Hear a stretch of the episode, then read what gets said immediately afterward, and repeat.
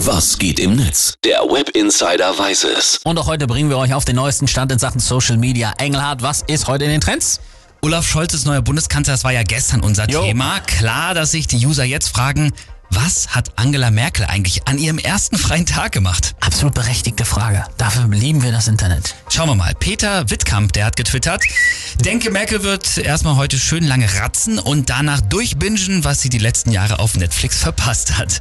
Dann Mareile, die twittert, wäre ich Angela, würde ich morgen erstmal mit der Sonnenbrille am, Kanz am Kanzleramt vorbeischleichen und gucken, ob die das auch ohne mich überhaupt hinkriegen.